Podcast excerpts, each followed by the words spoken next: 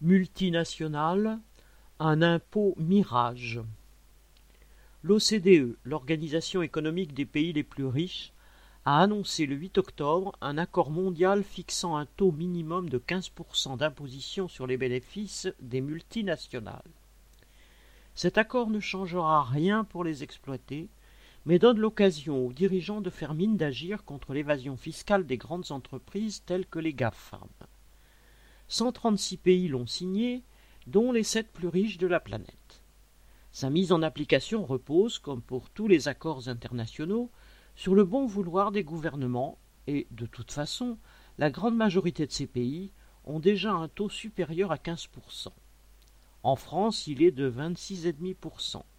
Aux États-Unis, il est de 21%. Certains économistes dénoncent son manque d'ambition et réclament un taux plus élevé, mais tous s'accordent à dire qu'il n'empêchera pas l'évasion fiscale des multinationales. Il suffit de considérer le cas du Luxembourg, où des dizaines de milliers d'entreprises bénéficient d'un taux d'imposition proche de zéro.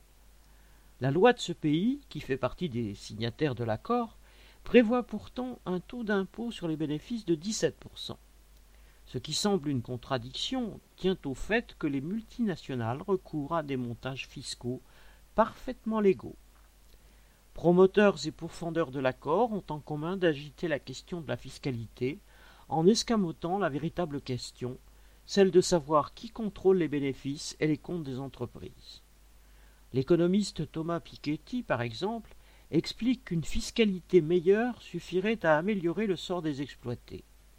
Pour lui, il s'agit de laisser Amazon ou Stellantis aux mains de leurs actionnaires, mais de réclamer que ceux-ci veuillent bien faire un peu mieux ruisseler entre guillemets leurs profits. C'est une supercherie. La recherche du profit maximum n'est pas dans le capitalisme un caprice des riches, mais le moteur d'un système qui repose avant tout sur l'exploitation du travail. Et c'est cela qu'il faut combattre. Thomas Baumer